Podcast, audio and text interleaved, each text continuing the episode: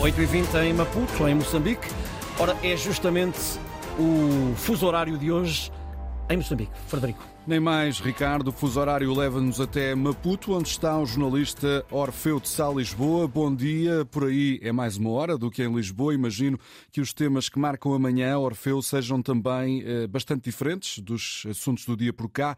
Um deles são, eh, será as eleições eh, autárquicas moçambicanas que estão marcadas para amanhã.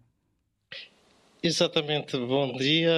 Uh, começo antes por dizer que Maputo, a capital moçambicana, acorda debaixo de alguma chuva miúda, céu praticamente uh, cinzento, 25, 25 graus uh, de temperatura máxima é o que está previsto para hoje. E no que a atualidade informativa diz respeito, é como bem disseste, as eleições autárquicas marcadas para uh, amanhã. Hoje o país uh, observa o segundo e último dia uh, de reflexão rumo a estas, a estas eleições que deverão ditar a escolha dos 65 autarcas um, um, do país.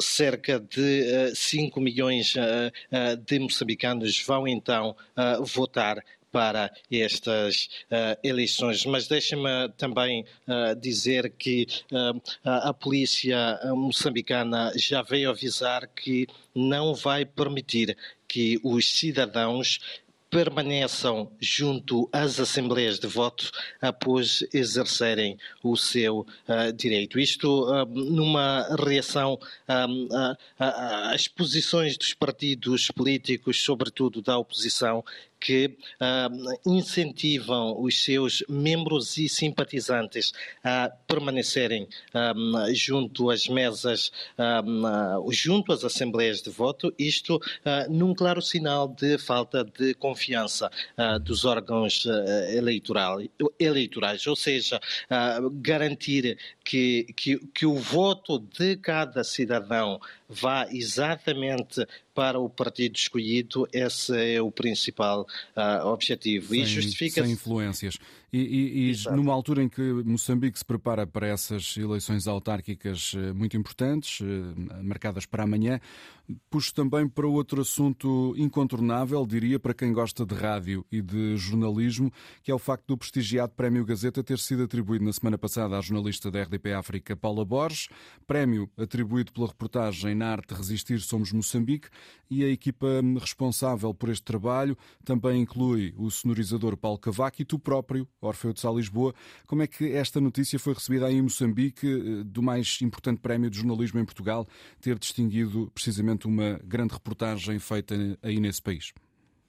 Olha, exatamente. Uh, as reações são várias e todas elas um, viradas para o mesmo sentido. Surpresa, primeiro ponto. O segundo, também uh, de alguma satisfação, ou seja, uh, uh, as mudanças climáticas, as, as, alterações climáticas de que Moçambique tem sido, tem, de que tem sofrido bastante nos últimos tempos, essa reportagem veio de alguma forma dar voz a quem não tem voz, dar visibilidade ao país no que se refere aos efeitos negativos das mudanças mudanças climáticas, mas também chamar atenção para o que deve ser feito com vista a mitigar uh, futuras situações. Uh, para o caso de Moçambique, que uh, o problema é, é é, é, digamos, todos os anos se repete. Quando chega a época chuvosa e não só, o país volta a ser vítima de um, efeitos uh, nefastos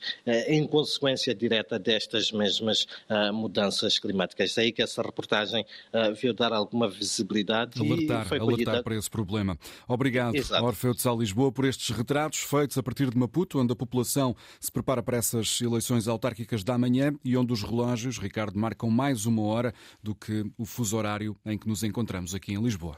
Maputo que nasce com céu cinzento e com chuva miudinha, como dizia o Orfeu, com 25 graus de máxima. Esta hora estão 23.